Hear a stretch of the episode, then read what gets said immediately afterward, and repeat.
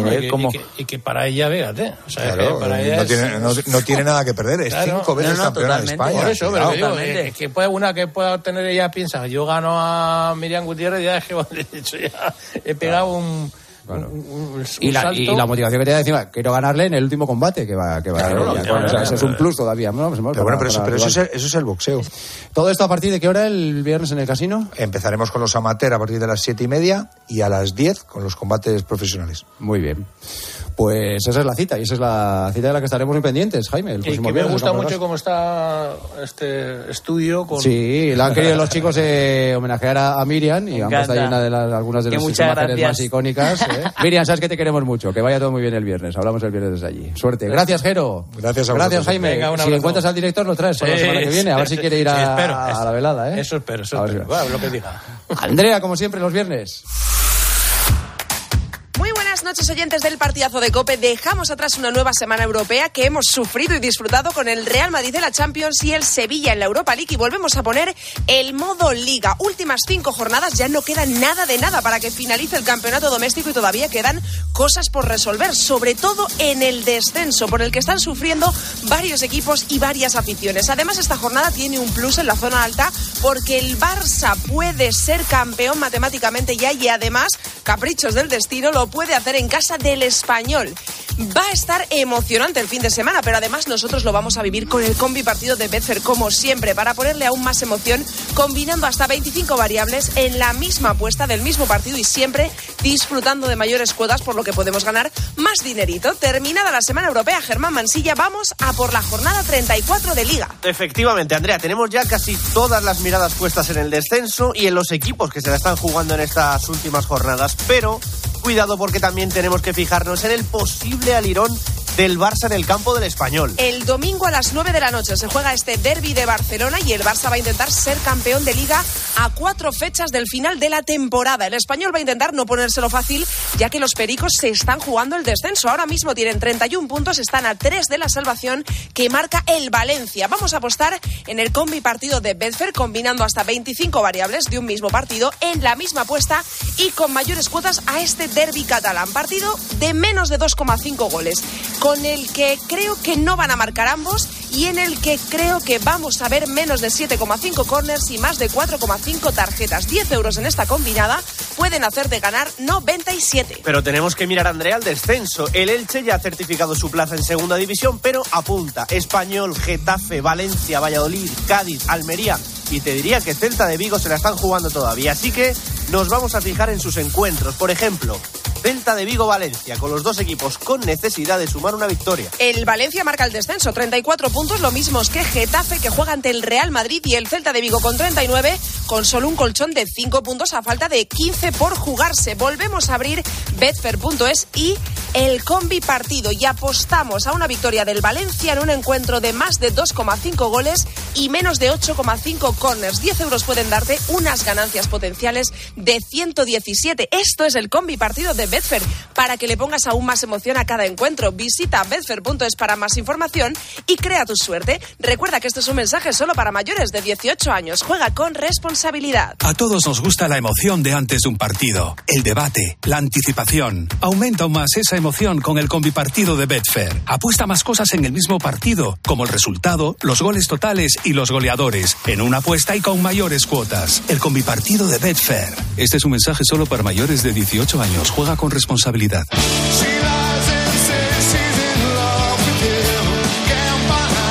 Lo dejamos aquí, nos vamos. Mañana volvemos, ¿eh? A partir de la una de la tarde y hasta la una de la madrugada. Ya saben, 12 horas de radio y deporte aquí en la sintonía de la cadena Cope. Gracias por estar ahí una noche más. Hasta mañana. Descansen. Adiós.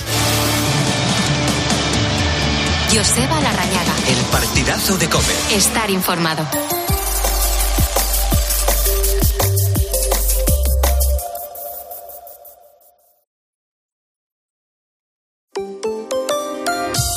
Rosa Rosado. La noche. Cope. Estar informado.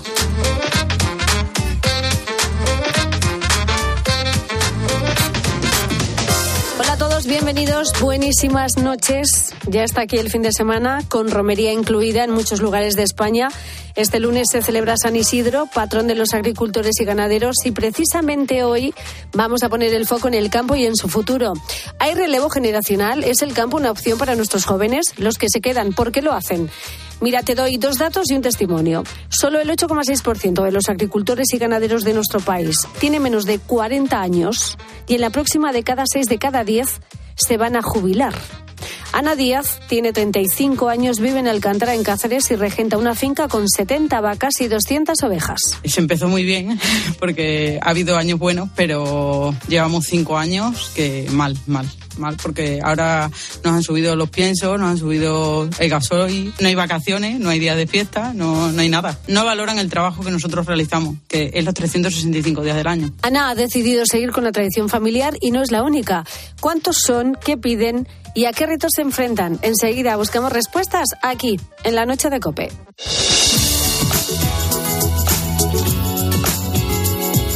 Como siempre, estoy muy bien acompañada en la producción del programa y pendiente de tus mensajes. Mi compañero Álvaro Saez, buenas noches. Muy buenas noches, Rosa. Y en las tontunas, Roberto Alcaraz, ¿qué tal estás? Hola, Rosa, buenas noches. Buenas noches a todos, claro. Buenas noches, buenas ¿Eh? noches. Este fin de semana hay muchas romerías de San Isidro, ¿eh? Sí. En mi pueblo el domingo se celebra la romería. ¿La romería exactamente qué, qué es? O sea, mm, Comer, beber y rezar. Pasar un día en el campo con sus bichos. hay muchos. Sí, bastante. Qué asco. Esa araña, por ejemplo, gigante que se te mete dentro del coche y que te pones tan nerviosa que te acabas bajando del coche y eres capaz en ese momento de quemar el coche e irte andando. Esa es asquerosa. Completamente. Esa es la peor. Es que además se meten todos, es una, es una. Pero lo que cabrea a la tía, se meten todos los coches una solo. Una- o esa avispa que se te cuela en el coche también. Ahora con ese buen tiempo ya tenemos la casa llena de hormiguitas. ¿eh? Hay muchos bichos por ahí sueltos y a ellos les vamos a dedicar también este programa de hoy. Antes no existían las moscas tan pequeñas, ahora hay moscas muy pequeñas. Ahora hay todo Se tipo atreven de, a salir y a, y a engancharse en la camiseta. de bichos asquerosos. ¿Y las Asquerosos. hormigas con alas que vuelan qué? Eso no existe. No, sí sí. Hormigas que vuelan. Son alargadas, asquerosas. Son como rojas. Sí, son rojas. Sí, sí, sí, sí. sí, Pero sí, antes no existían esas. Pues yo no sé, llega el buen tiempo, nos llenamos de bichos y queremos saber cuándo y con qué bicho montaste el pollo. Claro, qué bicho te desagrada profundamente y qué encuentros has tenido con esos bichos que no puedes con ellos, que te ponen muy nerviosa, incluso que te dan asco. Pues empezamos con esa araña que te, que te hace parar el coche, porque hay un auténtico pavor con los bichos y una madre por sus hijos hace cualquier cosa. Iba en el coche con mis dos hijos pequeños detrás. Me dijeron tenemos una mascota en el techo y cuando la vi, por Dios, ¿qué era eso? ¿De dónde había salido una araña enorme peluda a punto de caer encima de ellos? Pues nada. Paré el coche en medio de la carretera, abrí la puerta de atrás, le quité la zapatilla de un tirón a uno de ellos y la di tal zapatillazo que rompí la tela del techo. ¿Qué dice, y casi mujer? escayola en el pie del niño, de lo nerviosa que estaba, con la fobia y el miedo que me dan. Al final todo salió bien. Quiere decir Todo que, al sa- salió bien. que al sacarle la zapatilla al niño casi le arranca la pierna, La ¿no? pierna, De- seguro, seguro, se- le arrancó la zapatilla al calcetín. Esa, esa, esa araña todavía sigue ahí de adhesivo en Sí. el techo. ¿Y si cae? Ya, ya, ¿Y ya. si te cae en el pelo? Qué horror, qué horror. Es horrible. Esa araña peluda, además. Qué asco. Es venenosa, ¿no? Hay arañas que pican. Mira, Spiderman. Sí. Era un chaval normal y de repente se pone a saltar por las paredes. Fíjate tú, ese zumbido desgarbado de, de una mosca, ¿no? Que no para de, de revolotear Por alrededor. las noches de verano, ¿eh? Ese mosquito que se te cuela en la habitación y no te deja dormir hasta que te lo cargas. Qué ruido hacen los mosquitos, Qué ¿no? horror. Salir de la piscina y que te pique en el pie una avispa. Y Eso me ha fastidiándote el verano, ¿eh? Es verdad. Ah. Yo odio las mariquitas, pero no porque las odie, porque es un animal que es fantástico, que se, se come los bichos de la, de la vid. Es porque cuando todo el mundo ve una mariquita se paraliza la vida. ¡Ay, una mariquita! Igual. Y están 20 minutos con la mariquita. Deja que te estaba contando yo una cosa importante. Que son bonitas, a mí me Muy chulas, son muy sí. chulas, A mí ese bicho no me, no me desagrada. Mi Bueno, mujer tiene una mariquita tatuada. ¿dónde?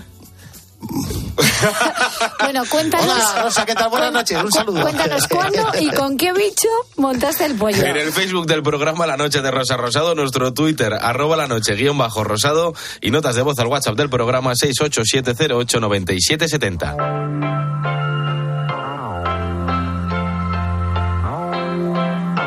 Rosa Rosado. La noche. Cope. Estar informado.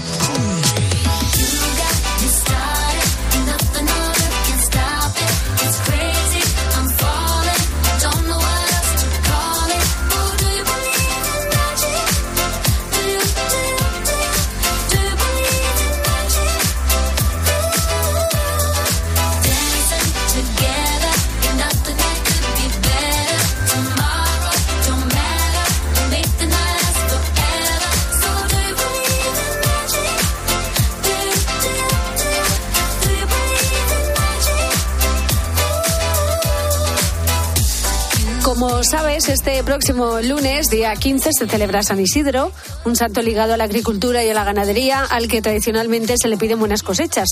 Y este año, fíjate, lo que se le pide es que llueva, teniendo en cuenta la sequía que estamos padeciendo. Pero bueno, dicen que vienen lluvias, ya veremos. El caso es que quiero empezar esta parte del programa dando las gracias, dando las gracias al sector primario que con sus cultivos y con la crianza de su ganado nos alimentan. Son el primer eslabón de la cadena y sin ellos estamos perdidos.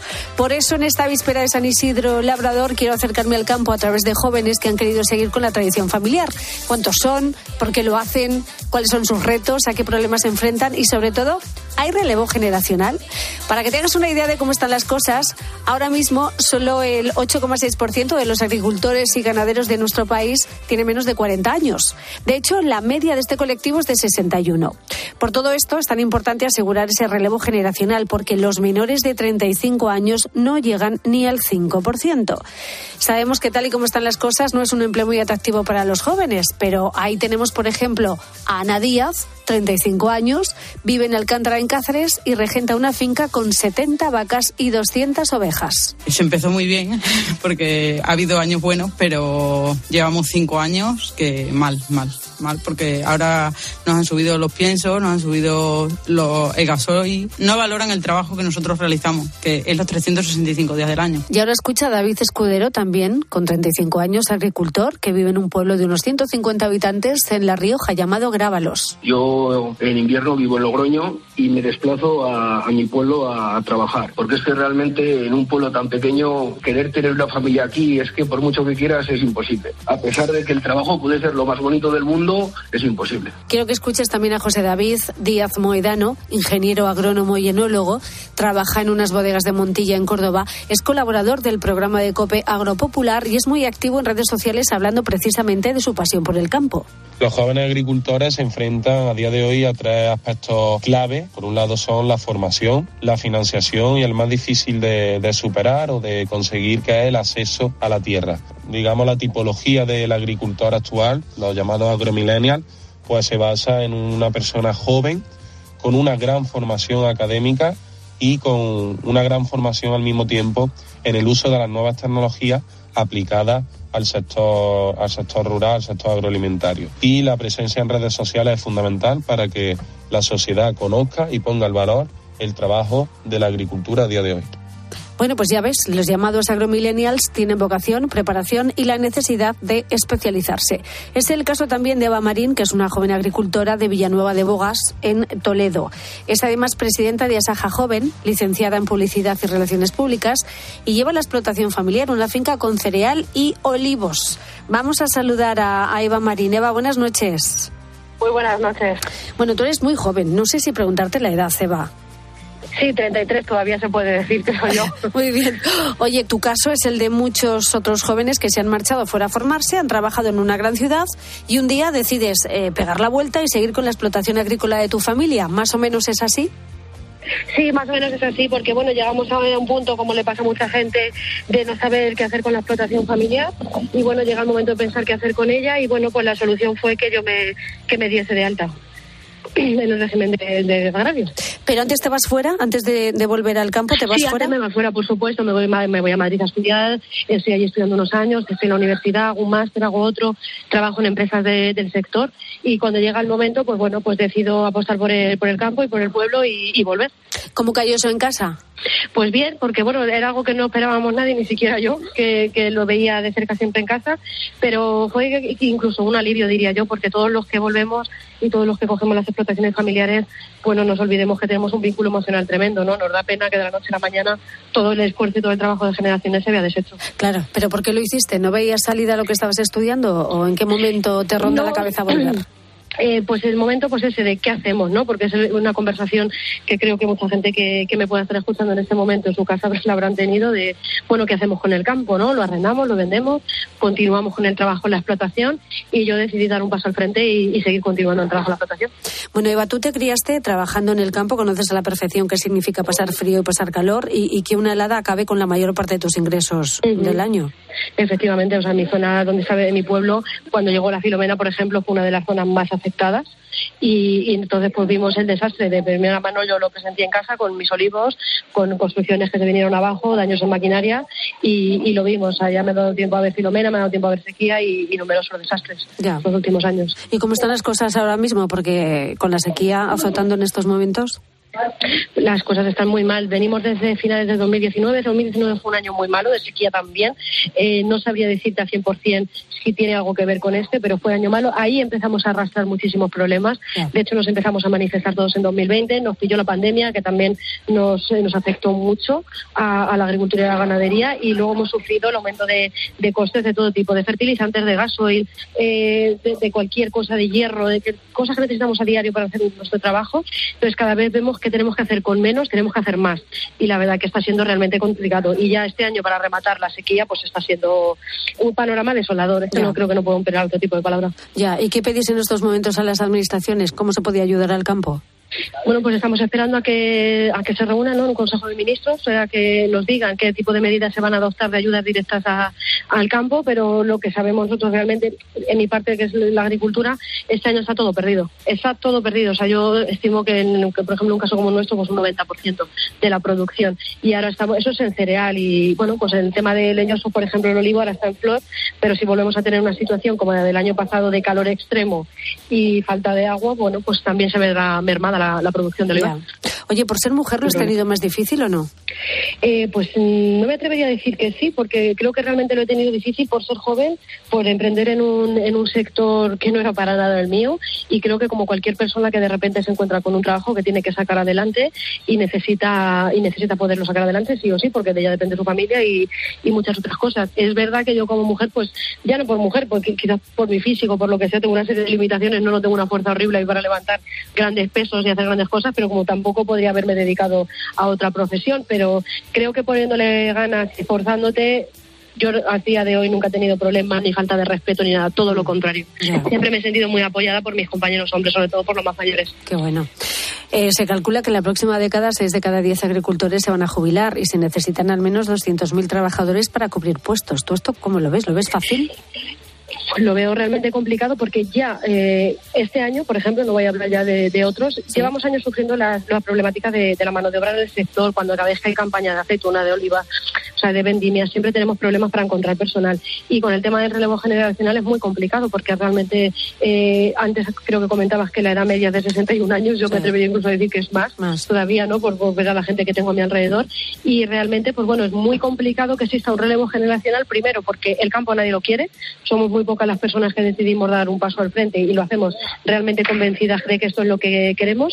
Y teniendo un panorama de rentabilidad nula, podríamos decir en años como este o de comidos por servido, como suele decirse en otros años, pues tampoco creo que es el sector más atractivo del mundo para que venga la gente joven a emprender. Ya. ¿Tú crees que se podrá innovar algo en la agricultura para cambiar un poquito esto? ¿Para que los jóvenes se interesen más o no? Sí, se podrían adoptar pues muchas medidas, ¿no? De, de, pues de premiar de manera fiscal a las personas que nos vamos a los pueblos, eh, ayudarnos un poco más a, a los jóvenes que nos eh, que nos incorporamos, porque en cada comunidad autónoma es de manera diferente, pero sobre todo cuando se trata de innovaciones, de implantación de tecnología, aunque nosotros tengamos ese conocimiento y esa formación, porque creo sinceramente que cada vez el agricultor joven o agricultora está más formado que, que la generación anterior, lo que necesitamos es liquidez para eh, implantar todo ese tipo de mejoras en las explotaciones y ahora mismo nos está resultando prácticamente imposible. Está lo que antes amortizabas en tres años, por ejemplo, ahora lo amortizas 10, 15. Sí, sí, sí. Vamos, que el mejor reclamo es que el campo sea rentable. Sin duda, claro, y se ponga en marcha de una vez pues eh, un plan de choque contundente, una respuesta coordinada que tenga en cuenta todos los sectores que participan en el campo y le demos un giro a todo esto, porque eh, fíjate, incluso la agricultura y la ganadería podrían ser una especie de ganchos para evitar la despoblación en las zonas rurales. Efectivamente, porque al final si tú eres agricultor o ganadero es que estás pegado a la explotación e intentas vivir lo más cerca posible porque siempre sufre algún problema, siempre algo, y a todos nos viene mejor eh, a nivel trabajo poder estar cerca de... Y vives en el pueblo debido a ello. Y vives en el pueblo, haces uso de los servicios del pueblo y estás en tu zona, en tu comarca, con tu gente. Eso sí que sería un gran fijador de población, pero yo entiendo que a veces, eh, más que una profesión, la agricultura y la ganadería, yo me atrevería a definirlo como un estilo de vida. Entonces tú aceptas todo lo, lo que tienes a tu alrededor, con sus limitaciones, con sus cosas, con su no tengo una guardería, no tengo una tienda, no la quiero comprar algo, tiene que coger un coche y desplazarme 60 kilómetros. Es así. Entonces, pues eh, todos está claro que no podemos tener una ave en la puerta, pero que el panorama debería reformularse de alguna manera para que se viese más o menos equilibrado, ¿no? Porque al final nosotros en un pueblo tenemos el mismo gasto en luz, por ejemplo, que en una ciudad, o el mismo gasto en gasoil, no sé cómo decirlo, de alguna sí, manera sí. incentivar que, que no- aparte de que nos quedemos que, o sea, aparte de que decíamos de dar el paso y quedarnos, quedarnos para siempre. Desde luego, y dar ese paso hoy en día es un acto heroico, tal y como están las cosas. De todas formas, que los jóvenes os quedéis en el pueblo y decidáis emprender o mantener el negocio familiar, esto crea empleo en las zonas rurales y, por lo tanto, riqueza. Así que enhorabuena, Eva, por, por este empuje. Que vaya todo bien, que consigamos revertir esta situación y muchísima suerte con el negocio, Eva. Muchísimas gracias, un abrazo. Gracias.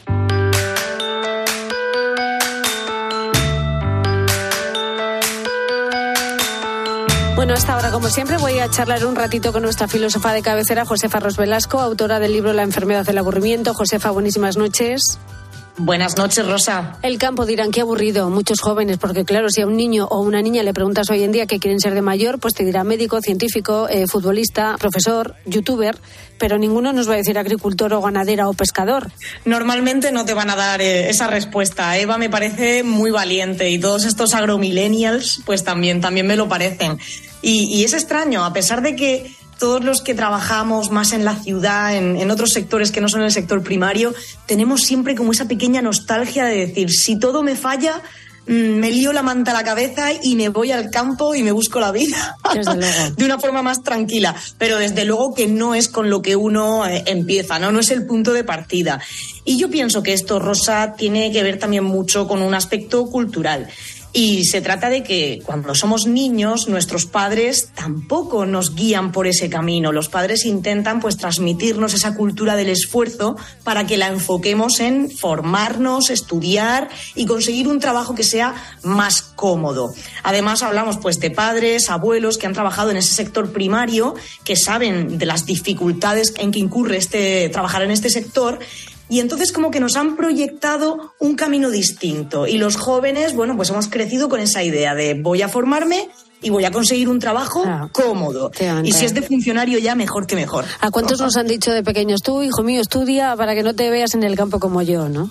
Eso es, entonces es muy difícil que una persona joven como, bueno, joven, que una persona en los 35 años como es mi caso, bueno, pues haya tenido en, en un momento pasado esa proyección de decir, ah, pues esta es una opción. Directamente es que eh, en tu horizonte de posibilidades ni siquiera existe, ni siquiera te lo planteas, porque te han transmitido la idea de que es algo, oye, eh, no solo que está menos valorado a nivel social, sino que es un trabajo muy duro, que vas a tener que sacrificarte para ganar un salario muy justo. Es cierto. Y eso no es atractivo. Es cierto, que genera una incertidumbre económica muy grande y luego más allá de lo económico hay una gran falta de reconocimiento a nivel social. Es un estilo de vida muy poco atractivo, pero el campo sin gente se va a morir, esa es la realidad y no sé de qué forma podemos revertir esa situación porque es necesario contar con mayores apoyos para asegurar el futuro con la incorporación de los jóvenes. Como hablábamos Mm. con Eva, eso pasa por hacer el campo rentable y estamos a años luz de esa situación. Completamente. Y además, Eva tenía razón también en algo que, que mencionaba, y es que eh, donde se desarrolla la actividad agrícola eh, es en el entorno rural. Esto significa que, bueno, pues estás más aislado de donde está todo el bullicio, donde está la cultura, más actividades, más opciones de ocio. Claro. Eh, Por eso decía que Eva es muy valiente, porque ya habiendo salido, ha decidido retornar. Quizás si no has llegado a salir nunca, tus expectativas en cuanto a la recepción de estímulos son distintas. Entonces, una de las partes muy importantes es que en las zonas en las que realmente se está produciendo esta actividad sean atractivas para las personas jóvenes. Es que incluso aunque no hayas llegado a salir, ya te has criado ¿no? en una cultura de la tecnología, de las redes. Entonces, esto, esto lo vas a demandar de alguna manera. Si ves que sí. el resto de la gente, oye, tiene una vida mucho más interesante que la tuya, menos aburrida, como bien decías, tú también vas a querer esto. Y al final reniegas de vivir en el campo porque no tienes toda esa oferta a tu, a tu disposición. Pues es un gran dilema que tenemos eh, delante y que requerirá pues de, de- de mucho, de darle muchas vueltas y de cambios a nivel social, a nivel económico, porque tenemos que sacar el campo adelante. Es que no nos queda otra si queremos comer. Esto es así. Al menos ahora la cuestión de, de, eh, revivir un poquito las zonas rurales está en el centro de- del, diálogo, del diálogo político. que ya es bastante. Es, Es bastante, bastante. y es el comienzo. Desde luego es el comienzo. De un largo camino, sin duda, pero bueno, el comienzo. Josefa Ros Velasco, filósofa de cabecera y autora del libro de la enfermedad del aburrimiento. Gracias, guapa, y hasta la semana que viene. Hasta la semana que viene veremos a ver si no nos vamos a vivir al campo, como decía la canción. Mira, con que llueva, de momento, vamos por partes, ¿eh? Con que llueva yo me doy por satisfecha. Fíjate lo que te Poco digo. a poco. adiós, Josefa. Poco a poco. Un abrazo. Adiós, adiós. Escuchas la noche. Con Rosa Rosado. Cope, estar informado. Es que mi pulso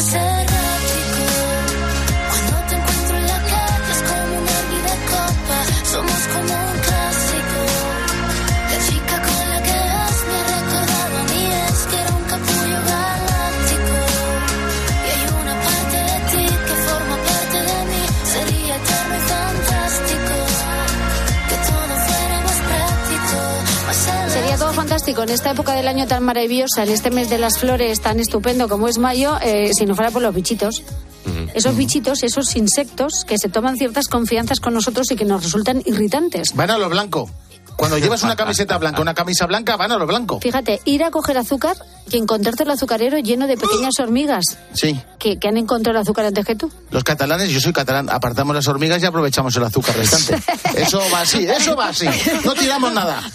Bueno, hoy hablamos de esos bichos, de ese, de ese bichito que te desagrada profundamente con este buen tiempo, eh, de esos encuentros que has tenido con bichos que, que no, no puedes con ellos, que te ponen muy nerviosa. Y yo he ido a Canarias un par de veces, pero ahora ya os digo, a día de hoy, que no voy a volver. Bicho que no soporto y por la que he cambiado hasta mi trayecto por encontrarla en medio de la calle, las cucarachas. Y aquí en Canarias, las cucarachas vuelan. Y cuando veo volar a una cucaracha, la que vuela detrás soy yo. Horroroso, no puedo. Es verdad. Como que vuelan. En, en Canarias no sé por qué, hay una raza de cucarachas, son grandes además y vuelan, pero vuelan que se las pelan. Pero como las negras estas gordas que las pisas y hacen crash. Son un poco, más lar- un poco más largas, son un poco rojizas y vuelan, pero como vuelan. las inglesas, las rojas las llaman las inglesas. ¿Ah, sí? Yo creo que sí, ¿no? Ah. Que les llaman así a las rojas. que son asquerosas. Bueno, no sé, pero una cucaracha ya es asquerosa de por sí. Imagínate volando. Pero es que de repente te las encuentras eh, por casa, por los patios, hace mucho calor en Canarias, lógicamente, y de repente ves cuatro o cinco cucarachas volando. ¡Ay, qué horror! Te- Tres o cuatro centímetros fácil. Fíjate que yo siempre he pensado que la ventaja de las cucarachas es que de un zapatillazo te la puedes cargar. Yo he visto cucarachas y he vomitado. Me dan un asco tremendo. ¿Y no te parecen las negras así bonitas Nada, como de nada, contra? nada. El otro día vi un vídeo en internet de una persona que le estaban quitando una escayola eh, en el hospital y al abrir la escayola salían de ahí tres o cuatro cucarachas. Una asquerosidad. ¿Qué dices? Amigo, si te tienes que Ah. escayolar, por favor, dúchate antes. Pero qué, qué asquerosidad nos cuentas O sea, a estas horas ¿cómo? de la noche. Ya, ya lo Más de sé. uno se va a desvelar. Sí. Y no, no va a pegar ojo pensando en eso. Historias para no dormir. Desde luego, qué Bueno, imagen, de verdad. hay que tener cuidado con las escayolas ¿eh? y con las cosas que compramos en internet. Pues yo el problema con los bichos lo tengo clarísimo. Es cuando te aparecen fuera de su hábitat. Tú vas por la montaña y te aparece cualquier bicharrajo, pues bueno, te lo esperas y Claro. no pasa nada. Pero, por ejemplo, eh, compré un mueblecito en un país de estos lejos y cuando lo estaba en casa abriéndolo, estaba ahí hibernando una pequeña serpiente que, claro, cuando se movió de detrás ahí, no te la esperas y te da el susto del siglo, te subes a una silla y lo que sea. Por eso, porque aparece donde no toca, porque esto te aparece en la montaña y dices, mira qué bonita, y alreando. Pero claro, dentro de casa, en un mueble que acabas de comprar, pues no cuadra. Venga, un saludo. Saludo, ahí sigue en el cajón, cuatro Sí. años y medio, sigue la serpiente. Se de viaje, ¿no? Qué asco. ¿Has tocado alguna vez unas serpientes? Son frías. De estas, de estas que te ponen cuando vas a algún país o algún Sí. zoo de estos que te, te la las ponen, enroscan. te la ponen encima del cuello y dices, no es necesario. Sí, sí, para la foto, para la foto. Ponse a tu padre, porque de repente la, la serpiente se pone, se asusta lo que sea y te aprieta un poco y te. Claro, claro, esa te, Está mu- tiene un- te deja pachopete. ¿eh? Se comen, se comen una vaca, ¿eh? Y tanto que te deja pachope. te deja muñeco total. Te deja, pues, fíjate, hay gente que tiene miedo a los dragones. Los dragones estos que salen por la noche a, a cazar moscas son preciosos los dragones. dragones? ¿No has visto nunca un dragón? Es como una especie de salamandra que se enganchan en el techo. Dragones. Se llaman salamandras de toda la vida. salamandras. Pero sin irnos tan lejos, el, el pulgón que se cargan las plantas. ¿Hay algún matabichos de estos de plantas que funcione? Porque no. Yo he hecho mm, Ya, veneno y cada vez salen más. Ya, es ir probando hasta que te cargues los bichos. La planta. Bueno, también, ¿con qué bicho montaste el pollo? Eso es lo que te preguntamos. Ese que te desagrada profundamente. En el Facebook del programa Cuéntanoslo, la noche de Rosa Rosado, nuestro Twitter arroba la noche guion bajo rosado y notas de voz al WhatsApp del programa 687089770. Mira, enseguida te voy a contar cómo los bomberos de Marbella se han propuesto educar en primeros auxilios a los más pequeños. Nosotros empezamos en 2018 una campaña para cardioproteger los colegios. En uno de los cursos, una profesora nos, nos comentó que qué pena que no hubiera un, un cómic o algo que les enseñara a hacer RCP para practicar lo que han aprendido en el curso, que no se les olvide, porque pasa el tiempo y se les olvida, tal. Y surgió la idea del cómic. Bueno, pues enseguida te cuento esta idea tan estupenda que han tenido los bomberos de Marbella. Y después ella, su voz y sus canciones, junto a presuntos implicados en solitario, Escuchas son parte de la noche. Con Rosa Rosado. Cope, estar informado.